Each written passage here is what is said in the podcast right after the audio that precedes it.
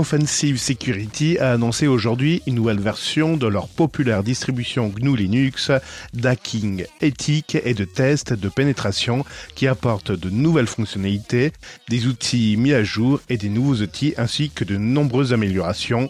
Kali Linux 2023.2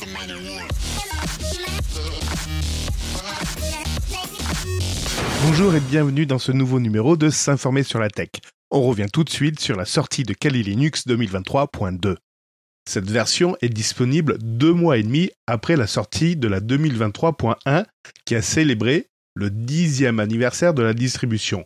Cette version introduit la prise en charge du back-end multimédia PipeWire pour l'édition phare de Kali Linux qui utilise l'environnement de bureau léger XFCE. PipeWire remplace enfin Pulse Audio dans l'édition XFCE pour offrir aux utilisateurs une meilleure expérience audio. Les installations existantes de Kali Linux bénéficieront également de la prise en charge de Pipewire s'ils effectuent une mise à jour complète en utilisant la commande sudo apt update et sudo apt full upgrade.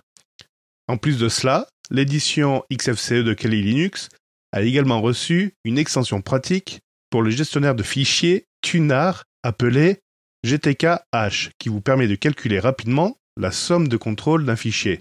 D'autre part, l'offre GNOME a été mise à jour vers la dernière version GNOME 44 et ajoute une nouvelle extension appelée Tiling Assistant pour améliorer l'expérience de mosaïque par défaut du bureau GNOME.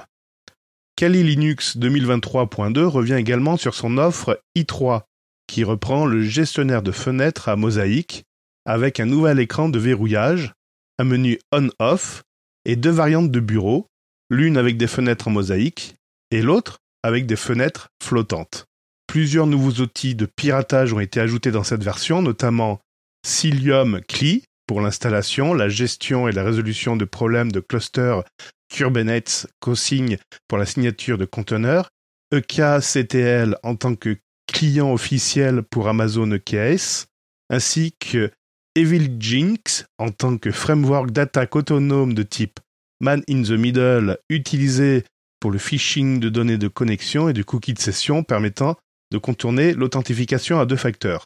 D'autres nouveaux outils inclus sont GoFish, une trousse d'outils de phishing open source, Humble, un analyseur rapide d'entête HTTP axé sur la sécurité, Slim Toolkit, un outil pour réduire la taille des images de conteneurs, Sift, un outil pour générer une liste de matériel logiciel à partir d'images de conteneurs et de systèmes de fichiers, et Terraform, un outil pour créer, modifier et améliorer en toute sécurité et de manière prévisible des infrastructures. La liste des nouveaux outils de Kali Linux 2023-2 se poursuit avec Tetragon, un outil d'observation de sécurité et d'application de règles basées sur eBPF, The Hive, une plateforme d'intervention en cas d'incendie de sécurité évolutive, open source et gratuite. WSJDAV, un serveur WebDAV générique et extensible basé sur VSGI. Et Trivi, un outil pour trouver des vulnérabilités, des erreurs de configuration, des secrets et des S-bombs dans les conteneurs Kubernetes, les dépôts de code, les clouds et plus encore.